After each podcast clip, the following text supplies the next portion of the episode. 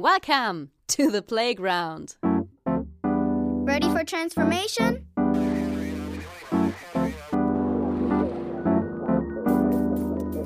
Modcast, the Masters of Transformation podcast.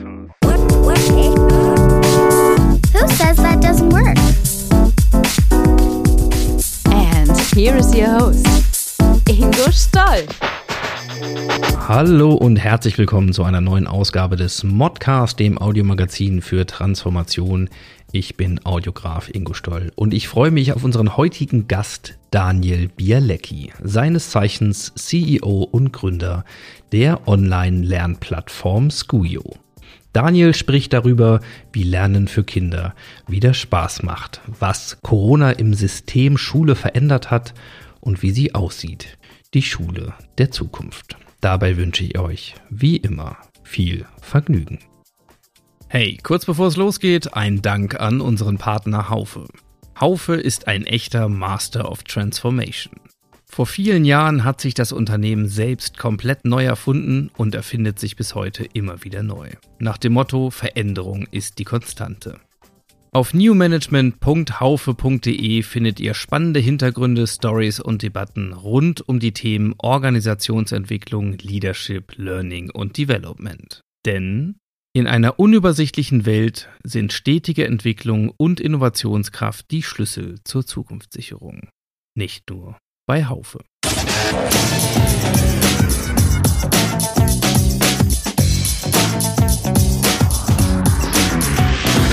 Insights. Mein heutiger Gast ist Daniel Bialecki von Skuyo. Ich freue mich erstmal, lieber Daniel, dass du Zeit gefunden hast und jetzt hoffentlich irgendwo entspannt sitzen kannst, wenn wir über ein Monster wichtiges Thema, das sage ich mal ganz bewusst so reden, nämlich digitale Bildung. Also erstmal schön, dass du da bist und ich hoffe, dir geht's gut. Ja, danke schön. Ich freue mich auch da zu sein und äh, in der Tat geht's mir gut und äh, in der Tat sitze ich auch entspannt da, muss ich sagen. Ganz wichtig. Das ist ja im Kontext äh, mit Bildung dieser Tage nicht immer der Fall. Und zwar jetzt nicht vielleicht unbedingt bei dir, das kann ich gar nicht beurteilen, aber äh, wir können ja gleich mal so ein bisschen das Setting aufmachen und uns hier mal outen. Also hast du Kinder? Ja, mhm. derer drei. Mhm. Der drei. Und alle im schulpflichtigen Alter? Yes. Mhm. Ja, einmal die ganze Bandbreite durch. Also ähm, der äh, Jüngste ist äh, neun Jahre und gerade in der vierten Klasse. Ähm, also auf dem Wechsel in die, äh, in die große neue Schulwelt ähm, der weiterführenden Schule. Ähm, steht jetzt nochmal an. Ähm, mein, der Mittlere ist auf einer, äh, auf einer Waldorfschule, ähm, da in der sechsten Klasse. Und äh, meine Tochter ähm, ist äh, jetzt mittlerweile dann schon auch in der neunten Klasse. Und ja, also das ganze Set, ne, die ganze Bandbreite ist da. Von Privatschule bis ähm, öffentlicher Schule, ähm, Hardcore-Gymnasium, alles drin, dem Set. Wunderbar. Damit qualifizierst du dich quasi in doppelter Hinsicht schon mal für das heutige Gespräch, nämlich äh, zum einen als Elternteil, ja, der mit dieser ganzen Bandbreite und natürlich auch all den äh, Rahmenbedingungen der letzten zwölf Monate so konfrontiert war. Ähm, um das kurz komplett zu machen, bei mir gibt's ja auch zwei, äh, so zwischen Grundschule und äh, Anfang Gymnasium, also auch mit den entsprechenden Blicken drauf. Ja, und zum anderen, und das wird natürlich der Hauptteil sein, über den ähm, wir heute mit dir reden wollen, in deiner Rolle als äh, ja, Experte für digitale Bildung und, und EdTech, also Educational Technology und als CEO von Skuyo. Und bevor wir gleich ein bisschen natürlich auch darüber reden wollen, was ist eigentlich Skuyo für die, die es noch nicht kennen, vielleicht mal kurz ein bisschen zu dir. Das finde ich ja auch mal spannend, so ein, so ein Weg. Also, wenn du dich heute viel mit Bildung beschäftigst, hauptamtlich sozusagen, war das immer schon klar? Bist du von Haus aus Pädagoge oder was hat dich in die Bildung geführt? Ähm, kein, kein ganz, ganz gerader Weg habe ich da reingeführt. Äh, ich bin weder äh, von Haus aus sozusagen der geborene Lehrer, ähm, noch war ich jemals Lehrer. Ähm, ich habe eigentlich einen ganz anderen Weg genommen. Ähm, ich bin, äh, ich habe tatsächlich Elektrotechnik studiert.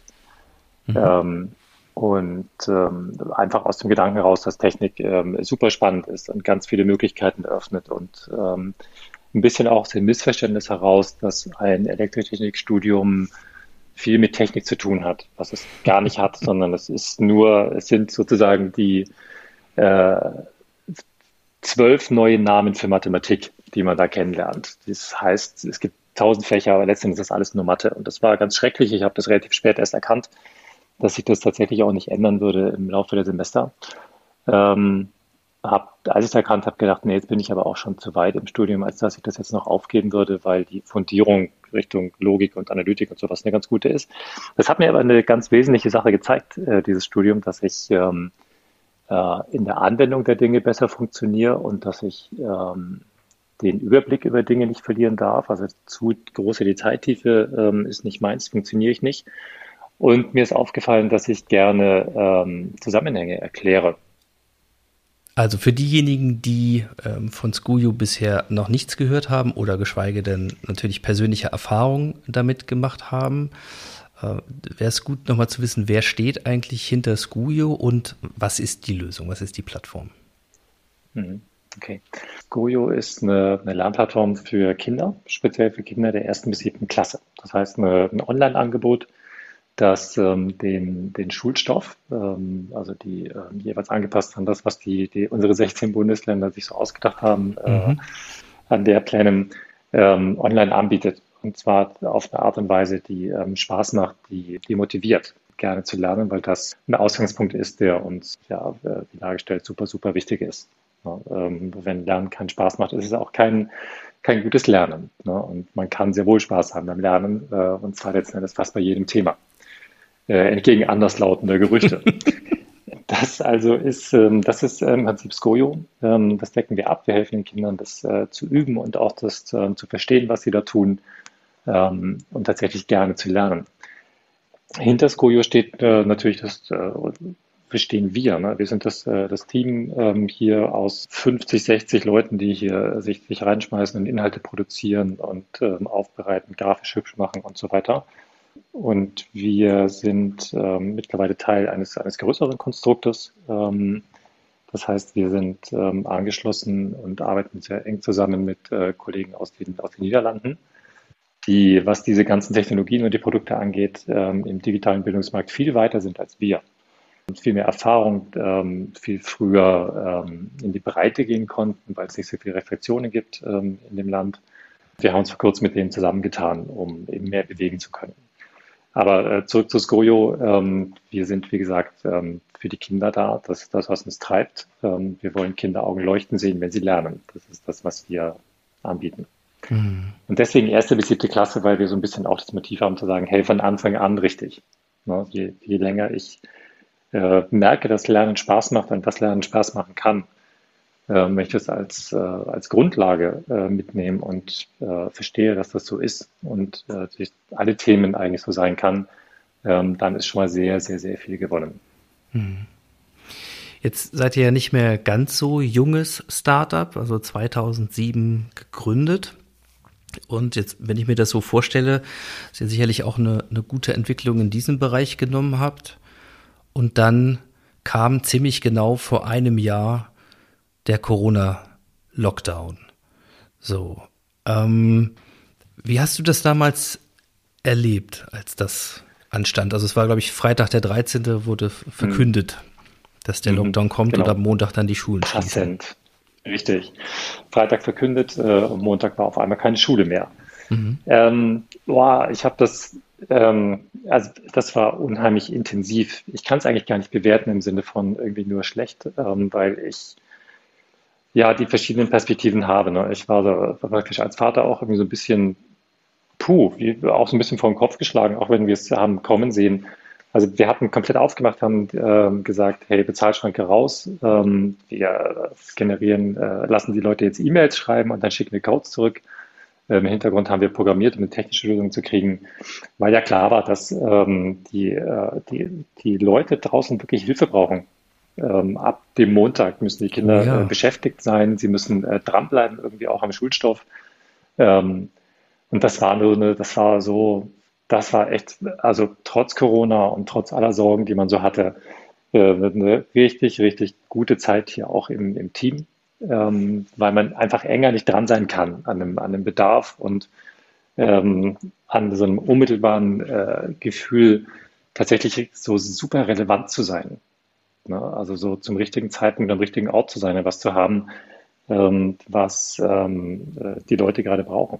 Mhm. Und es kamen hochemotionale ähm, Feedbacks zurück ne? von, den, äh, von den Eltern, äh, Mütter, Väter, querbeet, die gesagt haben, äh, danke, cool und ähm, so weiter. Also das war echt, war toll, kann ich einfach mhm. sagen. Richtig gut. Also ich sag das mal, wenn man äh, das so formulieren will, vielleicht auch ein bisschen salopp. Also wenn es wenn es dann äh, auch Gewinner aus diesem ganzen Umfeld gibt, ähm, dann gehört Skuje sicherlich dazu, weil ihr hattet das, was die Schulen zu diesem Zeitpunkt, jedenfalls die aller, allermeisten, ja gar nicht anbieten konnten. Ja, ja, tatsächlich. Ähm, das find, fiel ja in Deutschland die ganze Geschichte hier auf ein, puh, es traf uns ja vorsichtig formuliert unvorbereitet, ne? und es traf die Schulen komplett unvorbereitet, ähm, obwohl das Thema äh, Bildung auch ähm, digital anbieten zu können oder sagen wir mal, bessere Bildung anbieten zu können durch den Einsatz und durch die Unterstützung digitaler Medien und Prozesse, so müsste man es eigentlich korrekterweise sagen, hat ja ähm, Deutschland eigentlich fast in eine Nullsituation getroffen, ne? also von der Basis von gar nichts. Ne, es ist nicht zu sehr überspitzt, aber letzten Endes hatten wir dafür äh, nichts äh, am Start ja. in diesem Land, gar nichts. Ja.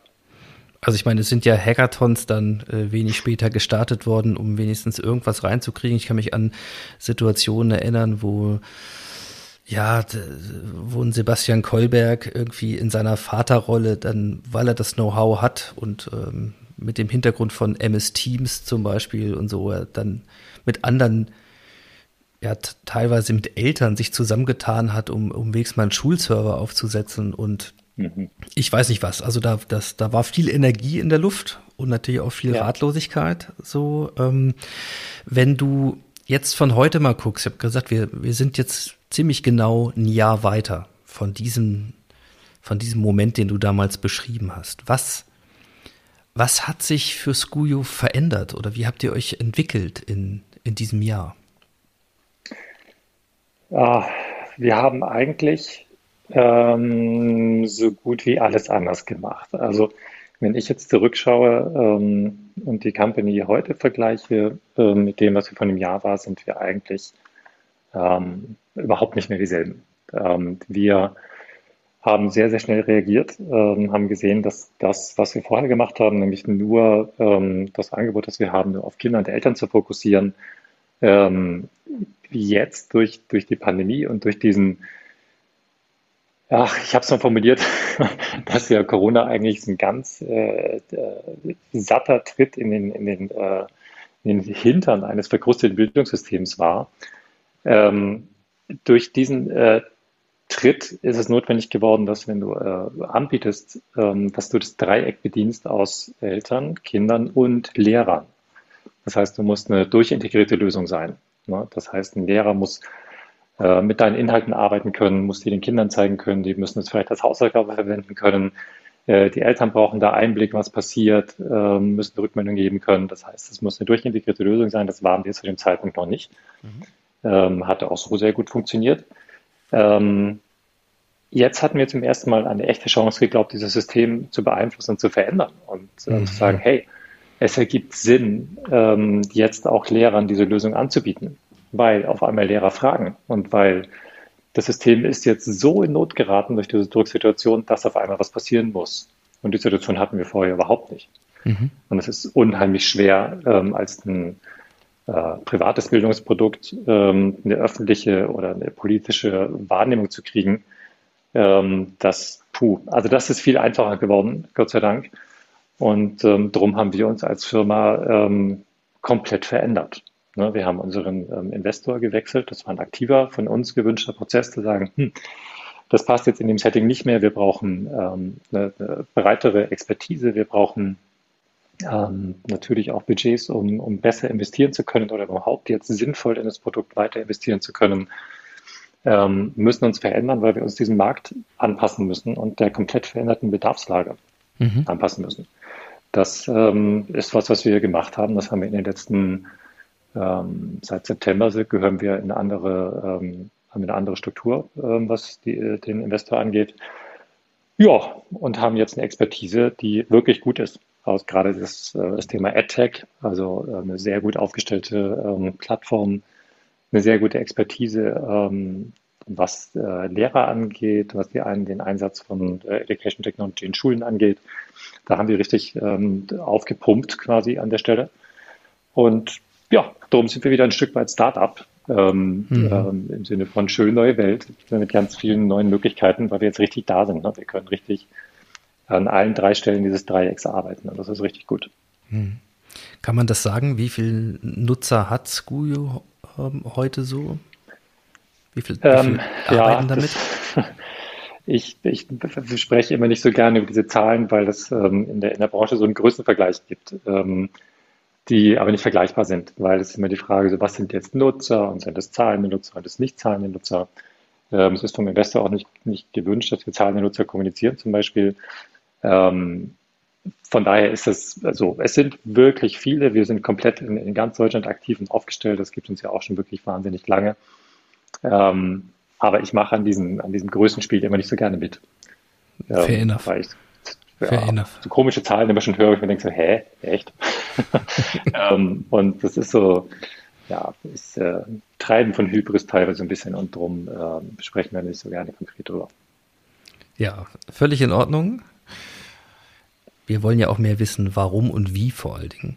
Und äh, mhm. zum Warum haben wir schon ein bisschen was gehört. Da kommen wir sicherlich auch nochmal auf so einen Aspekt wie Lern- und Entwicklungspsychologie äh, zu sprechen und das, was dich da treibt, weil, wenn wir jetzt ein bisschen reinschauen, ähm, ich will einen kleinen Zwischenschritt machen, um das auch besser verstehen zu können, denn wir wollen ja auch da noch ein bisschen in die Zukunft gucken gemeinsam äh, im Laufe dieses Gespräches, in das, in nicht nur in das New Normal, sondern vielleicht in das Better Normal. Wie, wie, wie kann es dann zukünftig sein? Das heißt, um da ein bisschen Schwung zu holen, du hast Ed Tech gerade erwähnt, und zwar ED im Sinne von Educational Technology.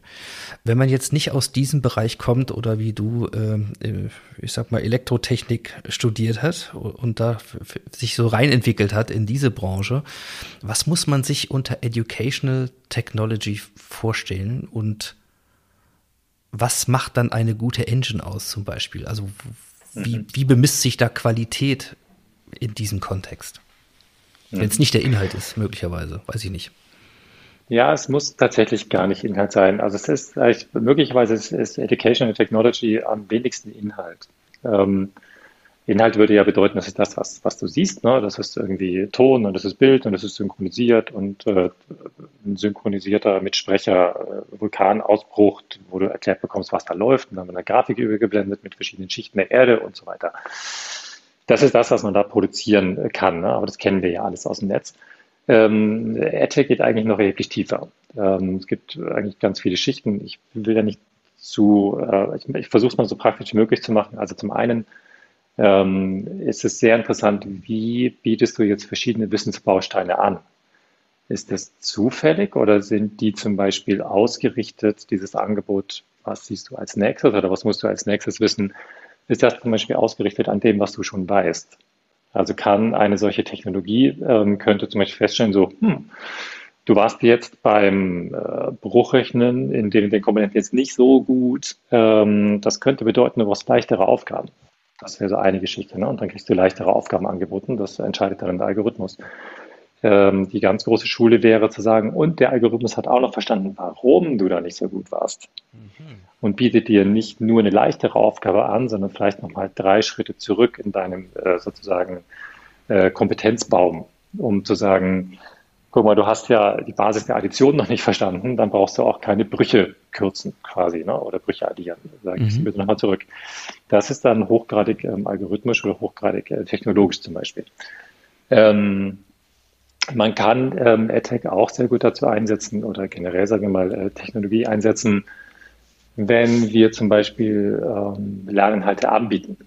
Und ähm, dann generieren wir ja auch Daten, ähm, und zwar Daten der, äh, des Nutzungsverhaltens der Kinder, die zum Beispiel mhm. jetzt sich so eine Aufgabe anschauen, die kriegen alle für Punkte. für die Aufgabe und wir sehen, wie viele Punkte die bekommen haben. Und jetzt ein einfaches Beispiel, wir sagen, meine Aufgabe gibt zehn Punkte. Und dann stellen wir im Laufe der Zeit fest, ähm, dass alle Kinder, alle 10.000 Kinder, die die Aufgabe gemacht haben, irgendwie komischerweise immer nur sieben Punkte kriegen. Maximal. Mhm. Dann ist der Rückschluss zu sagen, hm, sind entweder die 10.000 Kinder nicht schlau genug oder unsere Aufgabe ist nicht gut genug. Das ist dann so dieser Bereich, der auch zum Beispiel eine Facette von Learning Analytics, um festzustellen, so, hm, vielleicht müssen wir hier unseren Inhalt stark verbessern und anpassen, weil hier scheint es eine Hürde zu, äh, zu geben, wir erklären nicht gut genug. Mhm. Das ist zum Beispiel auch so eine Rückmeldung, die man holen kann. Ähm, da gibt es ganz verschiedene Ausprägungen. Ich habe nur versucht, so zwei, drei Beispiele zu wählen, die ähm, praktisch den Facettenreichtum von, von äh, dieser Technologie oder generell von, ja, von den Möglichkeiten von Software und von Algorithmen ein bisschen aufzuzeigen, was man da alles tun kann. Mhm. Da, das ist eine ganze Menge. Ja, und ich finde das äh, gleichzeitig total äh, interessant, dir da zuzuhören, weil wenn ich sowas höre wie Learning äh, Analytics, ja, dann mhm. verspricht das ja so ein bisschen die Demystifizierung äh, des, des Pädagogischen, als könne man da äh, neben vielleicht schon bekannten Know-hows und, und Erfahrungswerten in der Pädagogik und so halt irgendwie vielleicht auch was Neues erkennen, vielleicht besser verstehen, ja, wie Kinder besser lernen können. Also sozusagen, ich hätte mal immer so, so das, so die Ahnung oder die Hoffnung, dass da eben auch innerhalb dieser Daten und da wirklich noch Erkenntnisse zu generieren sind, die uns noch fehlen.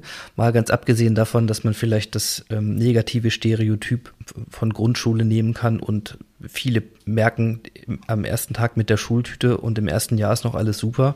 Und nach Klasse 4 habe ich ja irgendwie einen Zehnjährigen, der eigentlich keinen Bock mehr auf Schule hat und das im Zweifelsfall mhm. auf den Lehrer projiziert oder wo auch immer hin. Aber mhm. so äh, eigentlich, eigentlich schade. Also nach dem Motto, das Voodoo, ja, des, mhm. des Lernens mit Spaß. Also ähm, ja. lass uns da doch mal ein bisschen reingucken. Also wie macht ihr das und welche Rolle spielt dabei die Technologie in der Umsetzung?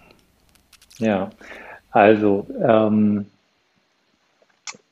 Lernen mit Spaß ist ja letzten Endes die, ähm, das erkläre ich nochmal ein bisschen, weil Spaß in Deutschland irgendwie so ein schwieriges Wort ist. Ne? Spaß mhm. wird ja ganz gerne mal äh, gleichgesetzt mit, mit Klamauk oder so.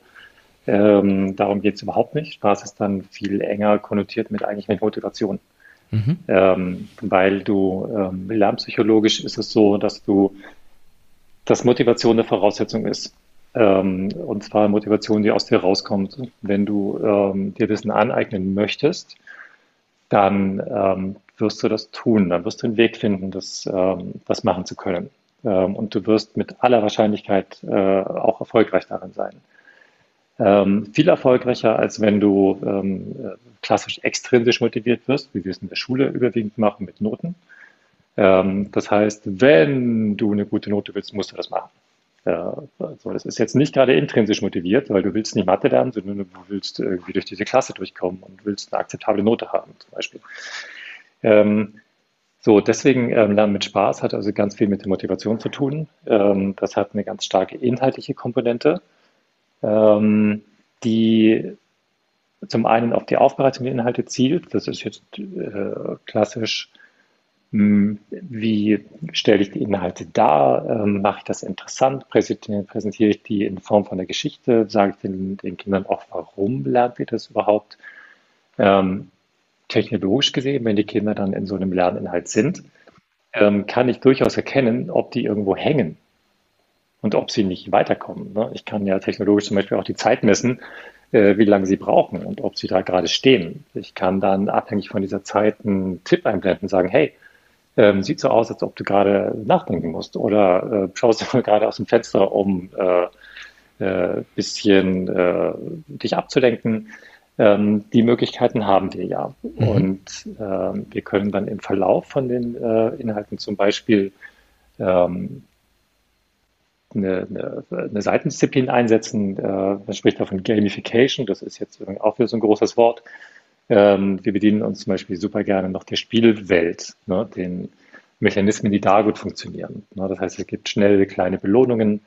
Ähm, die kleinen Belohnungen addieren sich zu einem größeren Erfolg, den du wieder an anderer Stelle einsetzen kannst, um zum Beispiel eine, eine Spielfigur aufzupimpen, ähm, Avatare zu bauen. Das heißt, das ist das, wo du ähm, sozusagen mit der, mit der Technologie, die drunter ähm, liegt, ähm, Spaß oder letztendlich auch Motivation, zum einen intrinsisch, aber auch äh, durchaus durch extrinsische bespaßende Faktoren unterstützen kannst. Das heißt, da können mhm. wir technologisch ähm, und inhaltlich die ganze Welt bedienen. Das ist das, was wir, was wir gut machen können, stand heute schon. Mhm. Ähm, in der Zukunft geht da sicherlich noch mehr. Ne? Das muss man äh, ganz klar sehen.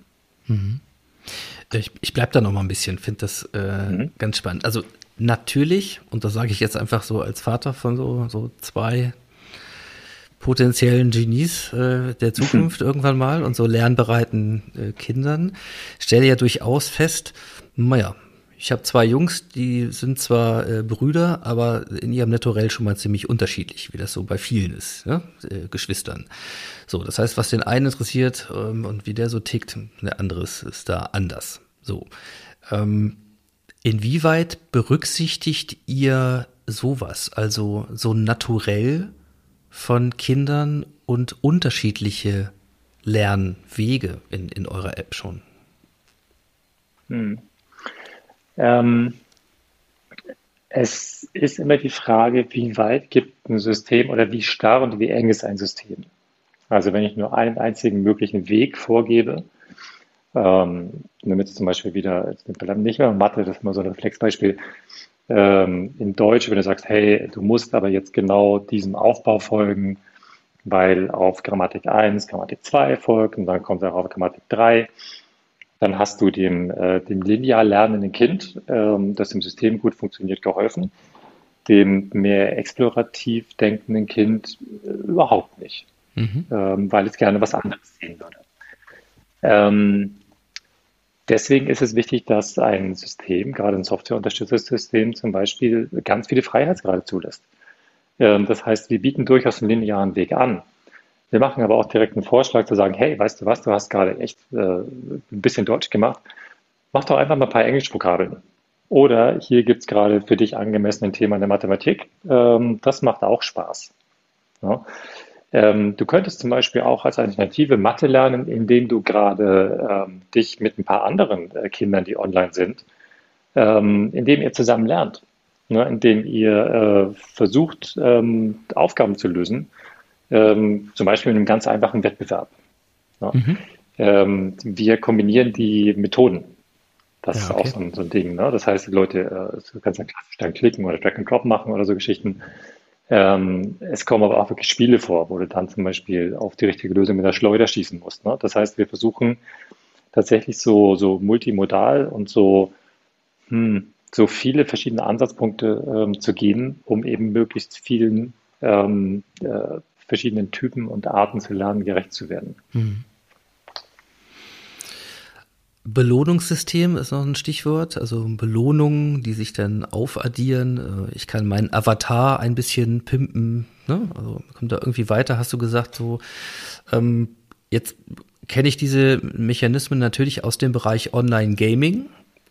Ja. Äh, finde sie da allerdings äh, schwierig. Also ich sehe, wie das funktioniert und dass das sehr gut funktioniert, dass es aber natürlich auch eine, eine Abhängigkeit schafft. So, das heißt, ähm, die Kinder wissen, dass sie irgendwo ähm, Punkte sammeln müssen und dann kriegen sie die besseren Tools und mit besseren Tools können sie bessere Level äh, erklimmen und so weiter und so fort. So, das führt natürlich bei einem Spiel, wo ich sage, ah ja, also weiß ich nicht, da musst du halt irgendwo mit einer Kanone durch die Gegend ziehen ähm, und äh, irgendwelche, was weiß ich was, äh, grimmig gucken, äh, Figuren abspielen. Ja, ja. Die, die skalieren, also es äh, ist ein anderes Thema, aber wie kindgerecht ja. diese Spielmechanismen der klassischen Ego-Shooter schon runterdekliniert werden für Sechsjährige, ist, äh, ist faszinierend zu sehen. Aber eben auch ja, sehr scary. Und erschreckend auch. Ja. Und auch mhm. sehr schreckend. Und ähm, dann könnte ich natürlich sagen, ja, nee, das sind jetzt die bösen Sachen, damit sollt ihr euch nicht beschäftigen, macht lieber Skujo in der Zeit. Und sehe, aber möglicherweise es sind ähnliche Mechanismen. Das heißt, dann, dann steht vielleicht mein achtjähriger Freudestrahlen vor mir und erzählt, ähm, dass er jetzt seinen Avatar gepimpt hat. Und die Frage, wie er da hingekommen ist und ob das über Mathe, äh, Physik, über Englischvokabeln ging, ist eigentlich nebensächlich. Also wie ist denn das? Gibt es da eine Grenze, wo man, wo ihr festgestellt habt, wie weit ihr so einen Belohnungsmechanismus nutzen dürft? Oder ist es wirklich so im Sinne von je mehr Zeit dann eigentlich mit Schulstoff, ähm, desto besser? Also nach dem Motto, da heiligt der, der Zweck die Mittel. Also wie, wo grenzt man das ab? Tja, das ist tatsächlich natürlich fast schon eine philosophische Frage. Ne? Also ähm, Dafür bin ich berüchtigt. Wir sind uns, ähm, ich sage mal so, ich bin, ich bin mir vollkommen bewusst, dass ähm, gerade das, das Thema, das du ansprichst, dann hier, hey, ich habe einen Avatar gepinnt, ist ja auch genau die gefürchtete, ähm, eigentlich extrinsische Motivation, ne, wenn überhaupt, und dann eben, eben tatsächlich auch Gaming-Mechanismen. Ähm, es gibt mehrere Sichten. Also zum einen kannst du sagen, wenn, äh, wenn Kinder darüber ähm, sich, sich motivieren lassen, ist es schon mal ähm, gut, weil sie beschäftigen sich dann mit dem Lernen und es hilft ihnen dabei. Das ist erstmal eine Sicht. Ähm, es ist nicht die alleinige Sicht, ähm, weil es könnte auch sein, dass dein, dein Sohn zu dir kommt und sagt, hey, ähm, ich habe ähm, all die kleinen Münzen, die ich verdient habe, nicht in meinen Avatar gesteckt, sondern ich habe dafür eine Spende für den World Wildlife Fund zum Beispiel ähm, ausgelöst, mhm. weil wir das auch anbieten. Das heißt, ähm, die Kinder haben durchaus die Wahl, ähm, was sie machen wollen. Wollen sie da ähm, quasi reinpimpen oder wollen sie sowas machen? Und da sind wir auch gerade dabei, so ein, noch so eine Art äh, ja, Laden aufzubauen, wo du zum Beispiel eben schon deine erworbenen Münzen spenden kannst. Mhm. das ist so, da wollen wir auch die, die, die Verbindung in die echte Welt damit schlagen und aus dem reinen digitalen und virtuellen Gütern ein bisschen rausgehen ähm, um tatsächlich auch sinnstiftend zum Beispiel aktiv zu sein, wie mit dem WWF, ähm, Tierprojekte unterstützen. Ähm, man könnte sich überlegen, dafür äh, Gutscheine ähm, noch anzubieten. Da sind wir gerade ganz viel am Nachdenken, was wir da noch machen können, um diese mm, virtuelle Währung oder diese, diese virtuellen Belohnungen zu was Echtem zu machen. Und dann bist du in einer ganz anderen Dimension von mhm. ähm, Motivation, ähm, die äh, dann eine sehr sinnhafte ist. Mhm. Ja, das finde ich, äh, das finde ich sehr interessant, was du sagst, denn ich sag mal so, ist wahrscheinlich so eine, so eine, ähm, so eine Wettbewerbslösung, aber ähm, über die Schule, äh, die Grundschule bei meinen Kindern, äh, gab es dann den Hinweis auf die sogenannte Anton-App ähm, wo die Kinder damit lernen sollen. Und da merke ich halt, dass was davon übrig geblieben ist, ab, abgesehen von Beschäftigungstherapie am Anfang, waren wir sicherlich auch einigermaßen dankbar, erstmal im, im Sinne von große Ratlosigkeit und sich an Anfang von Corona erstmal orientieren. Aber was ziemlich schnell übrig blieb, war halt einfach, ähm, mal verlaub gesagt, weil die Kinder sonst eben, was Online-Spiele angeht, sehr limitiert sind in den Zeiten gab es aber auch Spiele, die zur Motivationsverstärkung in Anton drin waren. Und was haben die dann gemacht? Sind ja nicht blöd, ganz im Gegenteil. Ja. Die haben dann da eben gespielt und dann ging es am Ende nur darum, ob der Avatar, den sie jetzt irgendwie geskinnt haben, dann äh, 50 Likes bekommen hat oder 500 oder 5000. Also genau die Mechanismen, die man eigentlich nicht unterstützen will. Und äh, deswegen frage ich da nochmal nach. Aber das äh, finde ich ganz spannend. Vor allen Dingen natürlich die Brücke in die, in die echte Welt. Und ja, die ist super spannend. Ja, ja also hast du noch, noch mehr Brücken oder, oder noch ein anderes Beispiel? Was, wo, wo, wo wird das Ganze wieder real oder wo verbinden sich diese vermeintlich getrennten Dinge wie Präsenz und Realität und, und digitale Sphäre? Ähm, jetzt keine, ähm, keine ganz konkreten Dinge, die, die wir jetzt schon im Produkt abbilden können. Da habe ich kein, äh, kein Beispiel, weil das erstmal tatsächlich der Weg wäre über die, ähm, über so eine Art eben Shop, ne, wie ich eben genannt habe. Mhm. Ähm, wo wir sich, wo wir uns aber viel vorstellen können, ne, weil du kannst ja dann ähm, zum Beispiel auch ähm, was mit Sportaktivitäten Aktivitäten verknüpfen ne? und ähm, Zugänge für verschiedene Sachen zum Beispiel geben und unterstützen. Ne? Das, ähm, wie gesagt, das ist ein großes Feld. Da mhm. möchte ich auch gar nicht jetzt äh, zu viel ähm, hinweisen oder sagen ähm, an der Stelle. Aber ähm, das geht auch zum Beispiel, wenn du mal überlegst, dass du, ähm, wir sind sehr schnell in der Inhaltserzeugung. Ähm, wir könnten sehr schnell zum Beispiel ähm, tagesaktuelle Themen aufgreifen wo es ähm, spannend sein kann, den Kindern äh, Basisinformationen und auch Lerninformationen darüber zu geben. Und man könnte sich überlegen, das zu verknüpfen mit ähm, tatsächlichen Präsenzangeboten, ne? dass du irgendwo hingehst und dann in einen Programmierworkshop zum Beispiel einsteigst, durch das, was du dir da schon bei uns erworben hast. Ne? Also mhm. auch hier wieder diese Verknüpfung, weil ich glaube schon, dass die, wir reden viel über Digitalisierung, ne? jetzt insgesamt, also auch die ganze Diskussion im Land ist momentan sehr groß auf, hey, digital, und jetzt haben alle iPads und dann ist die Bildung gut. Ähm, mitnichten ähm, wird es so sein, das ist eine, eine, eine schlimme Verkürzung zeigt aber auch, wo wir mit der Gesamtkompetenz gerade stehen. Ähm, da die, diese Verkürzung wollen wir, wollen wir nicht machen. Wir wollen, ähm, wir sehen den, das Digitale als einen, als einen großen Schritt und als einen Teil, um Bildung als Gesamtkonstrukt zu verbessern. Ne? Und das heißt, ähm, nur digital zu denken ist falsch, weil es nicht den vollständigen Prozess des Lernens abdeckt. Und das wird es tatsächlich nach meiner ähm, nach meiner Erfahrung, nach meinem Wissen, nach meinem Kenntnisstand auch nie tun. Mhm. Ne, rein digital wird nie funktionieren. Und deswegen ist dieses Denken vom Digital raus in, äh, ich bin nicht ganz sicher, ob ich, wenn ich sage, in die echte Welt, ähm, ob das richtig ist, weil ich nicht ganz sicher bin, ob digital nicht auch irgendwie echt ist. Aber ähm, ich sag mal in die haptische Welt. Wobei, mhm. wenn wir virtuell mit haptischen mhm. Anzügen, na egal.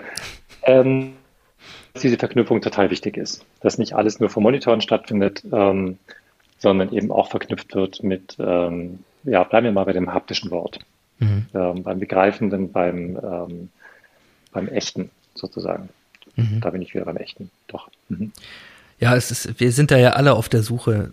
Wir sind halt sozialisiert mit diesen Gegensätzen, virtuell versus ja. real und ja. Äh, ja, und das passt alles irgendwie nicht mehr so richtig. Ich glaube, da sind wir sind wir am Vortasten. Ja, es, es konvergiert halt auch, ne? Das äh, muss man ganz klar sehen. Also wenn du mal eine, eine, heute schon nach dem heutigen Technikstand die A-Brille aufhattest und eingestiegen bist in das, was dir, äh, was diese Welt dir zeigen kann ne? und was du jetzt, ich glaube, in dem Lernkontext, dass du ja äh, die fantastische Möglichkeit hast, ein Kind, das vielleicht nie die Möglichkeit hat, ähm, äh, Afrika zu besuchen oder einen Vulkan zu besteigen, ne? dass du Apps hast, die dir das Gefühl geben, du bist da mit einer VR-Brille und du siehst das und du siehst einen Vulkanausbruch und kannst ihn erleben. Ähm, wenn, du, wenn man das mal selber erlebt hat und weiß, wie, äh, wie intensiv die Erfahrung ist tatsächlich, die du machst, dass du danach, wenn du die Brille runterziehst, denkst du, wow, ähm, ich glaube, ich war da. Ähm, dann sind diese Gegensätze zwischen, äh, zwischen echt und digital äh, sehr relativ geworden. Ne? Und mhm. dann hat man so ein erstes echtes Gefühl dafür bekommen, dass es eine, eine Konvergenz zwischen diesen beiden Welten faktisch gibt. Mhm. Ne? Darum lösen sich die, diese Extreme sicherlich ähm, auf. Trotzdem helfen sie heute noch in der, ähm, im Darstellen und in der Konzeption, die noch zu bedienen, so als Extreme quasi. Ja. Dann äh, gehe ich mal noch ein Feld weiter, immer auf unserem Weg, ne? Das, das Better Normal und wie, wie kann dann da auch einfach eine Zukunftsvision aussehen für, für motiviertes Lernen, ja, für Kinder. So. Und zwar völlig unabhängig davon, ob das jetzt zu Hause sind oder im Klassenzimmer sitzen, im Idealfall.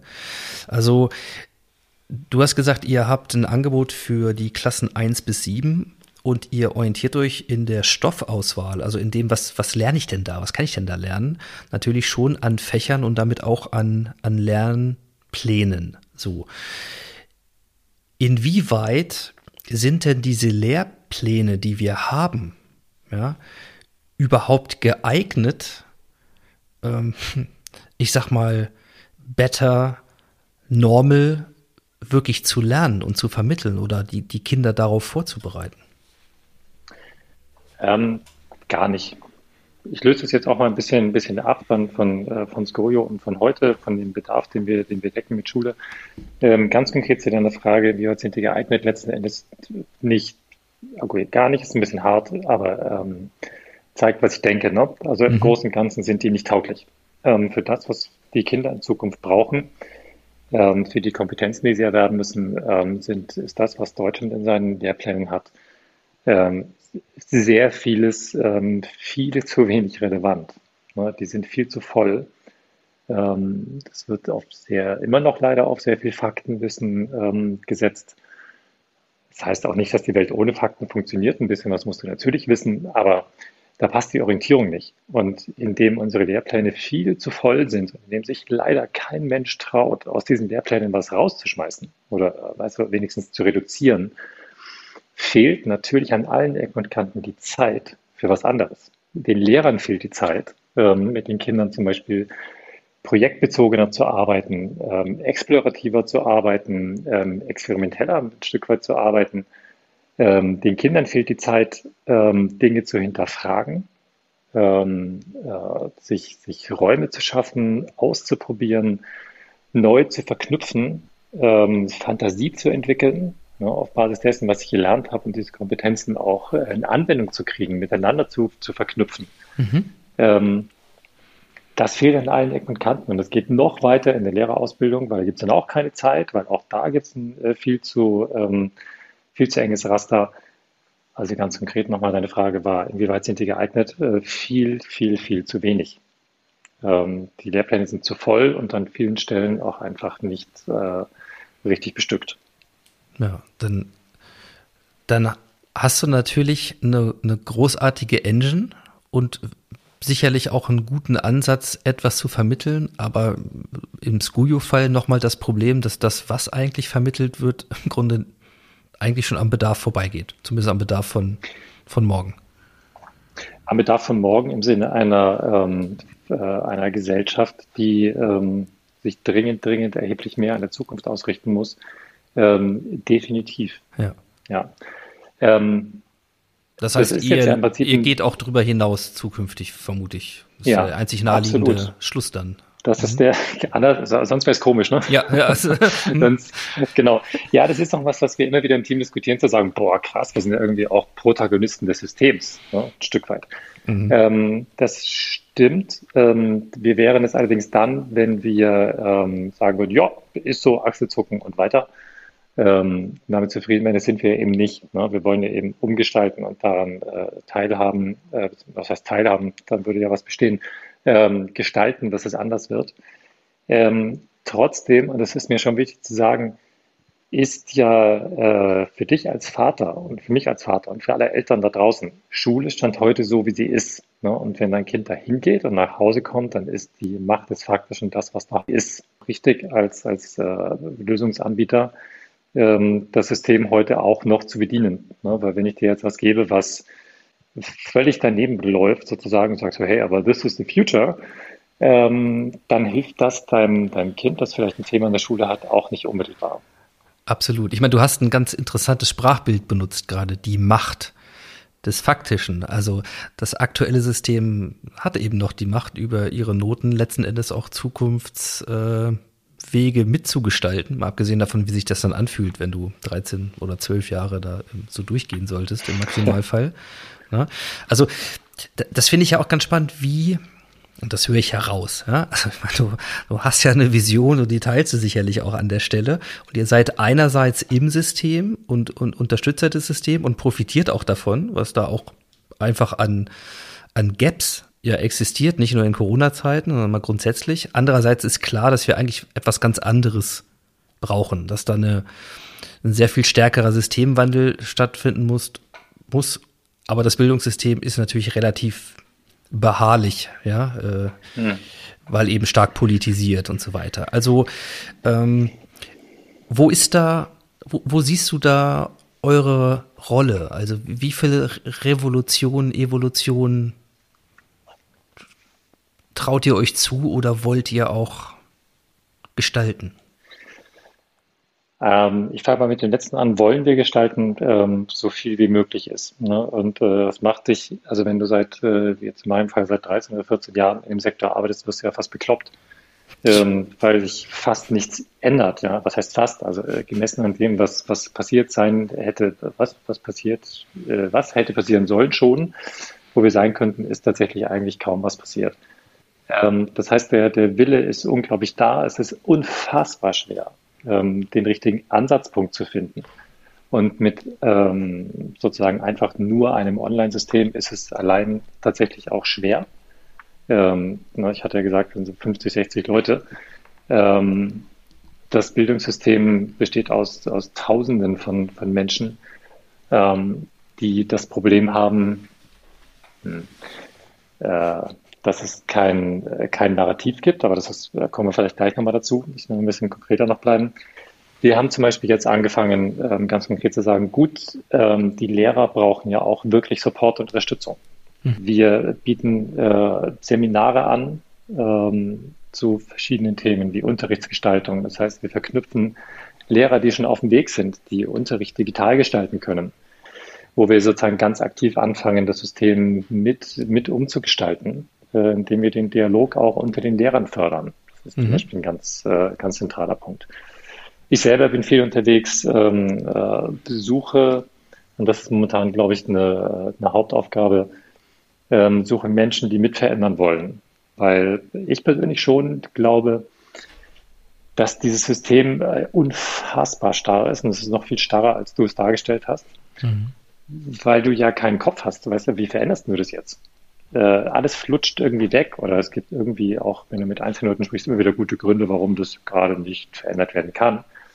Ähm, deswegen ist es, glaube ich, wichtig, momentan zu versuchen, ein Netzwerk zu finden mit ganz vielen Gleichgesinnten, die ähm, operativ versuchen, Lernen heute und möglichst jetzt anzufangen zu verändern. Also mhm. nicht eine große Systemveränderung auslösen wollen, sondern äh, indem du im System veränderst, eine Systemänderung herbeiführst.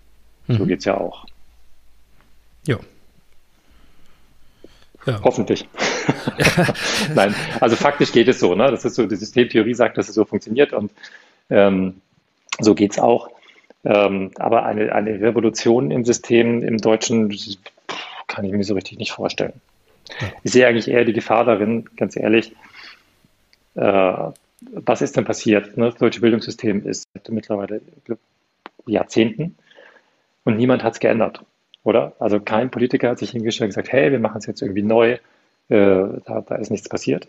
Ähm, irgendwie sehe ich auch nicht, dass das passieren sollte, denn das, was jetzt angestoßen ist, wurde nochmal wodurch angestoßen?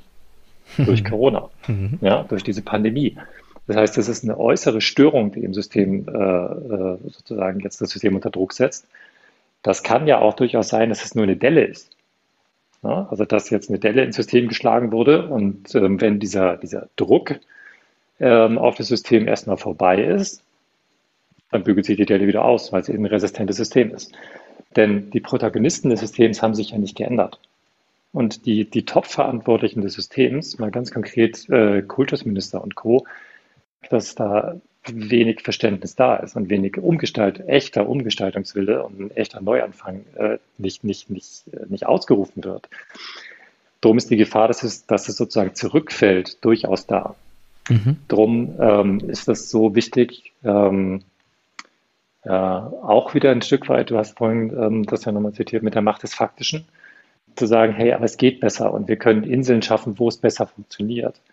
Und wenn dem so ist, dann scharen sich da auch Menschen drum, und wenn das funktioniert, dann ändert sich auch ein System, weil es muss, weil es sich von innen heraus ändert. Mhm. Und das ist der Angang, den ich, äh, den ich da verfolge. Mhm.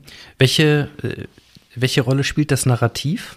Oder und, und, und gibt es schon eins? Welches Narrativ? Ja. Was meinst du? Ja, das Narrativ ähm, spielt, wenn es das gäbe, eine extrem große Rolle. Ich habe das neulich auch schon mal ähm, äh, gesagt. Ja, es ist. Wir funktionieren als Menschen eigentlich extrem nach einem Narrativ, ne? oder, also, oder äh, nach, nach, nach einem Bild. Ähm, was wir nicht sehen, was wir uns nicht vorstellen können, erreichen wir in aller Regel auch nicht. Ähm, hast du keine klare Vision, ähm, wirst du nur zufällig irgendwo ankommen. Ne? Und das hat vielleicht was mit dem zu tun, wo du mal hin wolltest, aber eben nur vielleicht. Mhm. Ähm, diese Vision oder das Narrativ fehlt komplett.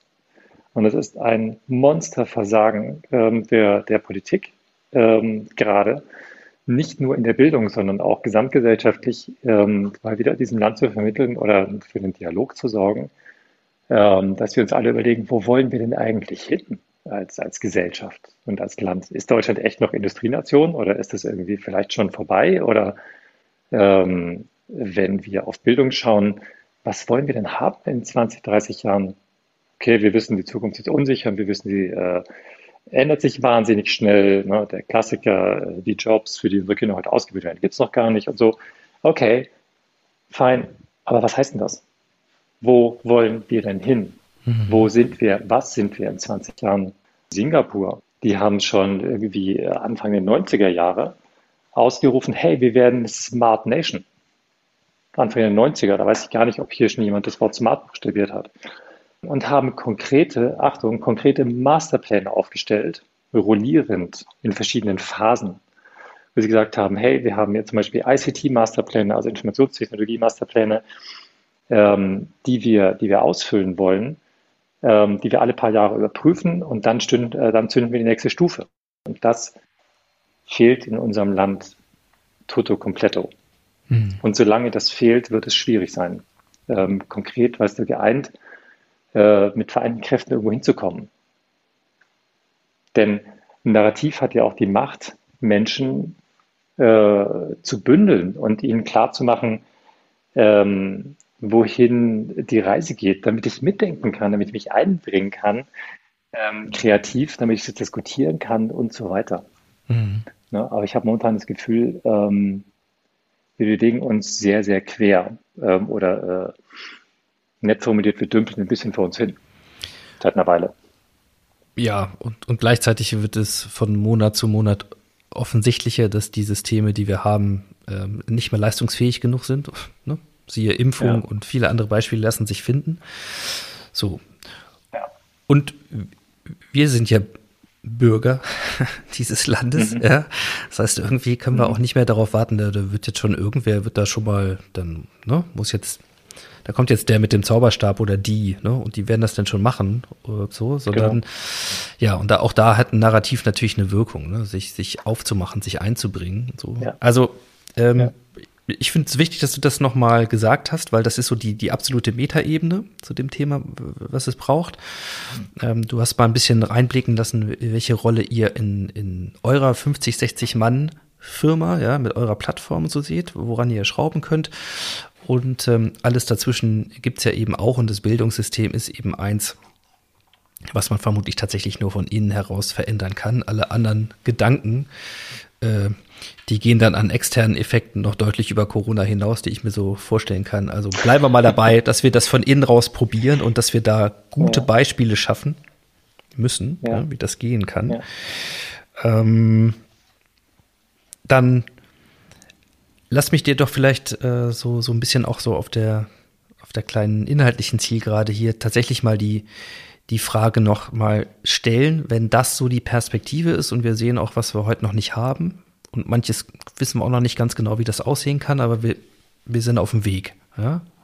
Zumindest wir hier, die wir das alle hören und reden und irgendwo ja äh, es uns nicht egal ist. So. Better Normal. Lass uns mal fantasieren, dass wir tatsächlich irgendwann mal alle geimpft haben und dieser Virus zwar noch da ist in seinen Mutationen, aber uns nicht mehr so stresst im System, wie das heute der Fall ist. So dann kann man die dann kann man die These aufstellen, naja, irgendwas hat diese, haben diese ein, zwei Jahre mit uns ja schon angestellt. Sachen haben sich verändert, kollektive Erfahrung, aber es gibt natürlich vielleicht eine große Sehnsucht, am besten wieder zu dem Zustand davor zurückzukehren. Ne? Und du hast es angesprochen, was das im Schulsystem auch bedeuten könnte. So. Und auf der anderen Seite gibt es äh, die Behauptung, also wir sind längst im New Normal und es wird nach Corona nichts mehr so wie davor.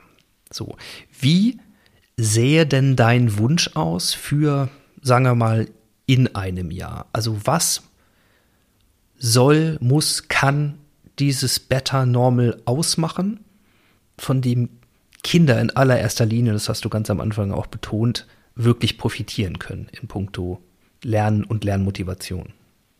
Ja. Ähm, Im Idealfall ähm, haben wir äh, tatsächlich, ich will jetzt nicht gleich sagen bessere Schule, aber ist eigentlich egal. Sagen wir mal, wir haben, wir haben äh, viele, viele, viele, viele Beispiele von besserer Schule beziehungsweise von besserem Unterricht.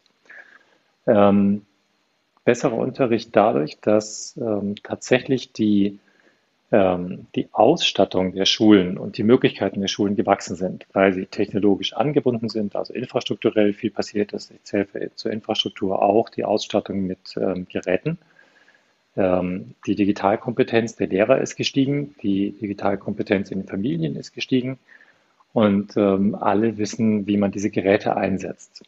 Ähm, es gibt viele kluge Menschen, die sich bereits damit befassen, ähm, wie ich denn jetzt, Achtung, so ein Gerät auch sinnvoll in den Unterricht integriere oder wie ich Komponenten aus dem Unterricht verlagern kann, die dann im Unterricht gar nicht mehr stattfinden müssen.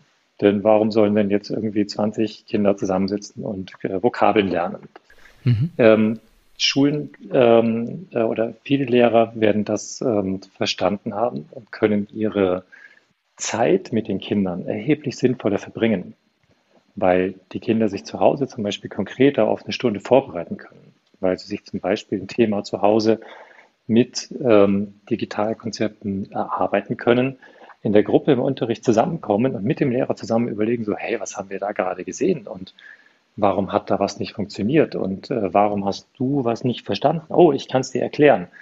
Das heißt, dass wir diese, ähm, diese Zeit, die wir so reflexhaft so von acht bis eins oder länger sinnvoller aufteilen in ähm, was müssen wir in großen Gruppen machen, was sollten wir sinnvoller in kleinen Gruppen machen, was können wir sinnvoller alleine tun.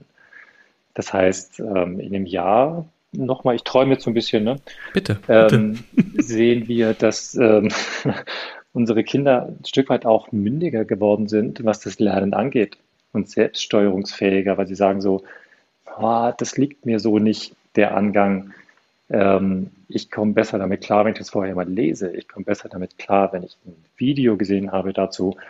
Ähm, ich habe gelernt, dass ich fragen darf, dass ich mich zu dem Thema austauschen muss. Vielleicht mit äh, Klassenkameraden, vielleicht mit meinen Eltern, vielleicht, äh, wenn ich ein Thema äh, in Werkstoffen habe, rufe ich mal meinen Onkel an, der Schreiner ist ähm, und bringe das im Unterricht ein, diskutiere das dann mit dem Lehrer den, den an vielen Stellen ähm, Zustand erreicht, wo Kinder sich bewusst sind darüber, dass sie einen Lernprozess haben, ähm, wo Kinder sich bewusst sind, dass sie den Lernprozess steuern können, weil er jetzt zwangsweise in Corona eben zu Hause transparent wird und weil sie lernen müssen, sich selber zu steuern und weil wir ihnen vielleicht hoffentlich geholfen haben, sich selber zu steuern. Ja, und wenn du das eben kombinierst mit äh, mehr Verfügbarkeit von ähm, von Lehrkräften, weil sie sich mit, sag mal, vielleicht mit banalen Dingen nicht beschäftigen müssen, die du eben mit digitalen Konzepten besser transportieren kannst. Das wäre schon sehr schön, wenn wir, wenn wir das hätten. Und das wäre dann tatsächlich ein Better Normal. Weil du mhm. hattest vorhin gesagt, ähm, dass wir zurück wollen zum Normalen. Ne? Ich glaube, ist, ähm, was ich vorhin meinte, ist, das System fällt vielleicht zwangsweise zurück, weil es so groß beharrt. Ob das richtig viele wollen, weiß ich gar nicht. Ähm, äh, wenn du in die Arbeitswelt schaust, dann ist da die Chance, glaube ich, viel größer, dass es nicht mehr so wird, wie es mal war, weil die, wir alle gelernt haben, so hoch, es geht ja auch ohne Präsenz dauernd. Ne? Wir haben auch gelernt, dass Präsenz ein großer Wert ist, aber nicht Montag bis Freitag vielleicht. Ne? Mhm. Ähm, da wird sich, glaube ich, viel ändern und das ist möglicherweise auch ein starker Nukleus, ähm, ein Ausgangspunkt, ähm, wo wir als äh, na, wieder um als Eltern auch feststellen, so hey, aber warum ist denn, wenn wir Arbeitswelt flexibilisieren können in dem Maße, warum ist eine Schule dann so starr? Ja, ich hatte gestern äh, ein schönes Gespräch mit einem äh, extrem erfahrenen äh, äh, Menschen hier in Hamburg, der ganz viele Jahre Schulleiter war hier und in Amerika und so. Ähm, der hat mich tatsächlich nochmal so richtig erwischt mit einem Punkt, hat er gesagt, äh, ist dir schon mal aufgefallen, dass eigentlich eine Schule im Gefängnis ähnelt? Im Gefängnis? Äh, wie, nee, mhm. Ja, tatsächlich. Ähm, da sagt er, guck mal, es sind ja auch alles Flure und da gehen links und rechts Zellen, nee, Räume ab, nicht Zellen, aber Räume gehen da ab. Dann gibt es ein Signal, dann kommen alle rein und dann gibt es ein Signal, da gehen alle raus. Ähm, und tatsächlich ist das gar nicht so verkehrt. Ne? Der Analogie denkt sich, ja, eigentlich stimmt das. Ne? Das ist ein langer Flur, links, rechts geht's ab. Dann gibt es einen Ton, dann ist Pause, dann gibt es einen Ton, dann müssen alle wieder zurück. Ähm, wenn wir verstehen, dass ähm, das alles zu starr ist und dass das alles zu Pavlovsch ist, ne, im Sinne der, der Konditionierung der, der Kinder, weil wir selber unsere Arbeitswelt flexibilisieren, dann haben wir eine ganze Menge verstanden und eine echte Chance, dass im Jahr was besser geworden ist ähm, und dann auf Dauer auch besser bleibt. Wir dürfen nur dieses Feuer nicht ausgehen lassen. Also ich merke, wie, wie, wie, wie mir das gut tut, ja? was du so ausgeführt hast, äh, auch mit dem Hinweis, du träumst mal, weil, äh, weil das tatsächlich ein Zukunftsbild wäre, von dem ich das Gefühl habe, ähm, das ist auch greifbar. Also da sind wir gar nicht so weit weg. Das, ja. das könnte tatsächlich äh, real werden. Ähm, und das ist nicht so eine Frage wie, wie ändert man das Schulsystem? Ja, so machen Sie mal ja, drei kluge die, die Vorschläge. Macht ja fertig die Frage, ne? Ja, genau. eben. Die Frage, ja. weil man weiß nicht wie und man kann da jetzt ganz viele Appelle überall hinsetzen, genau. aber das kann man vielleicht sogar auch lassen, weil die Frage ist, was das eigentlich bringt, wer sie liest und was dann passiert, wenn die gelesen werden. Es ist tatsächlich eine, eine echt reale Möglichkeit und die liegt ein Stück weit bei dir und bei mir ne, und bei jedem Einzelnen. Zu sagen, hey, äh, lass uns verstehen, was, was, was auch vielleicht jetzt gut gelaufen ist und lass uns Erkenntnisse ähm, uns bewusst werden, ähm, die wir jetzt gesammelt haben und sie uns äh, verankern im, im Daily Life ein Stück ja. weit und daraus eben die Rückschlüsse ziehen. Ne? Und das ist tatsächlich, es ist möglich. Das ist es. Ja, und ich glaube, ähm, es gibt viele, viele engagierte äh, Lehrkräfte. Es gibt auch in dem System viele, ja, die das weiterentwickeln und verändern wollen. Ähm, du hast gesagt, äh, Netzwerke bauen, darauf kommt es jetzt an, Gleichgesinnte ja. finden, äh, diese Kräfte bündeln. Ja. Und ich glaube auch, ja. dass uns Eltern eine ganz, ganz wesentliche Rolle vorkommt, weil das, was Corona gebracht hat, ist, die Blackbox-Schule wurde geöffnet. Plötzlich, ja. ob man wollte oder nicht, ja, wir haben ja mitbekommen, wie der Unterricht abläuft. Das ist ja jetzt noch so. Ne? Ich habe hier Homeschooling ja. und dann, dann höre ich mit einem halben Ohr mit, äh, wie die Deutschstunde da abläuft. So. Und äh, auch, womit die Kinder ein Problem haben oder auch nicht. So. Und das war vorher, war mir das eigentlich egal. Da waren die tatsächlich wie abgeschoben. Ne? Du du zur Schule gebracht, hast du hinterher nochmal gefragt, wie war's? Ja, gut, hm, danke, so. Und aber keine Ahnung, man sitzt ja nicht mit dem Unterricht. Und wenn der Lehrer blöd ist, dann kann man nicht mal beurteilen, ob das so ist, weil man kennt die Situation nicht. Jetzt ähm, waren wir genötigt, viel, viel mehr mitzubekommen. Es ist viel mehr transparent geworden. Natürlich auch vieles, was nicht geklappt hat, aber auch vieles, was dann irgendwann geklappt hat. Und sich jetzt hier nicht wieder zurückzuziehen und wieder in die ist mir egal, Blackbox macht es irgendwie, Haltung zurückzugehen, sondern da dran zu bleiben, das ist irgendwie auch eine Riesenchance. Äh, nicht im Sinne von, ja, hey, wie du da lernst, ist dein Job, Kind, mach mal und solange keine Klagen kommen, ist alles gut, ja, ähm, sondern sich da, genau da ja. einzubringen und dran zu bleiben ja. und, und auch das System herauszufordern. Ja, wenn dann wieder einer hinkommt Absolut. und sagt, ja, jetzt ist ja Corona vorbei, aber jetzt muss wieder ne, so sein wie genau. vorher, genau. dann hinzugehen und, und ähm, vielleicht auch den Vorteil zu nutzen, dass man nach Corona eigentlich bei nichts mehr sagen kann, das geht nicht, weil jetzt so viele Dinge gehen mussten, die vorher nicht gingen. Äh, ich glaube, da mag, da mag ja auch ein ein Impuls liegen für ja, uns. Da hast du komplett recht. Das ist ein ganz, ganz wichtiger Punkt, ne? dass dieses so, ja, aber das geht ja nicht, äh, offensichtlich falsch war. Ne? Und dass ähm, äh, das tatsächlich ähm, äh, nicht zurücknehmbar ist. Ne? Weil die Erfahrung haben wir gemacht, dass eben sehr wohl sehr viel mehr geht. Und das ist ein ganz, äh, echt ein ganz, ganz fundamental wichtiger Moment für uns alle, glaube ich, gewesen. Also jetzt, äh, historisch betrachtet mag das jetzt hier ein Moment sein. Aber der war ähm, wirklich ähm, äh, ganz, ganz, ganz wichtig. Ja, und zwar äh, durch alle Schichten, äh, durch alle, alle Regionen global gesehen. Äh, ne, haben die Probleme, die wir hatten, ja nicht nur Eltern in, Eltern in, in Deutschland, sondern auch in, in Portugal, in England, äh, mhm. möglicherweise auch in mhm. Singapur, wenn die vielleicht auch etwas besser vorbereitet waren. Aber grundsätzlich war es halt eine globale Pandemie. Insofern ja, ich, äh, ich merke ja, das äh, kennen natürlich die Hörer des Modcasts auch schon. Ich gehe ja auch lieber mit einem guten Gefühl aus dem Gespräch raus, äh, dass es, dass es Sinn macht und dass auch Hoffnung da ist, definitiv. Und es, äh, man die Chancen sehr gut sehen kann, als jetzt hier irgendwie am Boden zu sitzen nach einer Stunde Systemdiskussion über Bildung. Ja. Äh, insofern, das hast du äh, in, in wunderbarer Weise auch, äh, auch geschafft und ähm, auch auch ausgeführt, ja, mit deinen ganzen verschiedenen Blickwinkeln auf das Thema, dann lass mich äh, vielleicht dir die Chance geben, noch ähm, natürlich zu sagen, wer jetzt Interesse hat, entweder diesen Weg weiter zu verfolgen oder auch Skuyo einfach mal auszuprobieren, um mal zu gucken, wie ihr es weiterentwickelt, wie ihr dieses Thema Motivation für Lernen tatsächlich konkret umsetzt und vielleicht auch einfach mal zu gucken, ob es die eigenen Kinder vielleicht äh, tatsächlich annehmen. Ne? Also auch da mal was ausprobieren. Wo ähm, würdest du die Leute gerne hinschicken? Wo, wo gibt es Informationen über euch?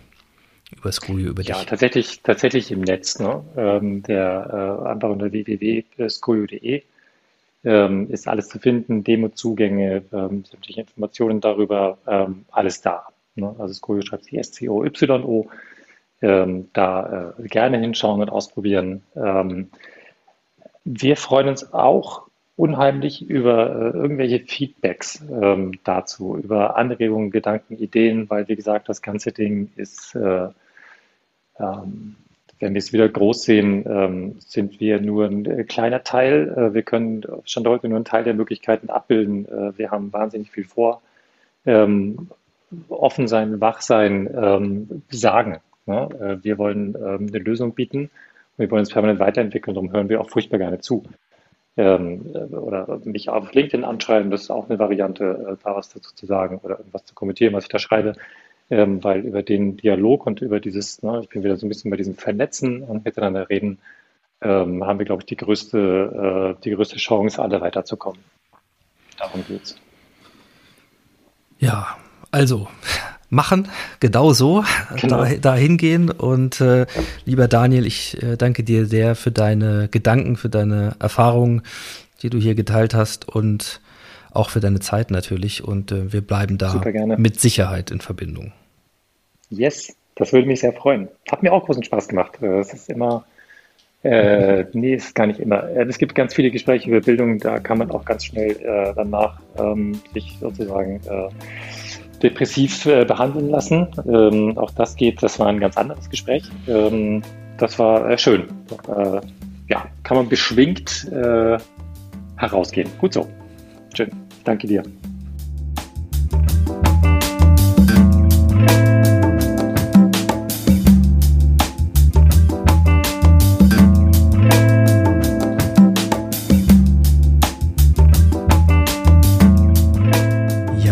Sie, die Ausgabe 135 des Modcast. Ich sage wie immer vielen Dank fürs Zuhören und für eure Zeit.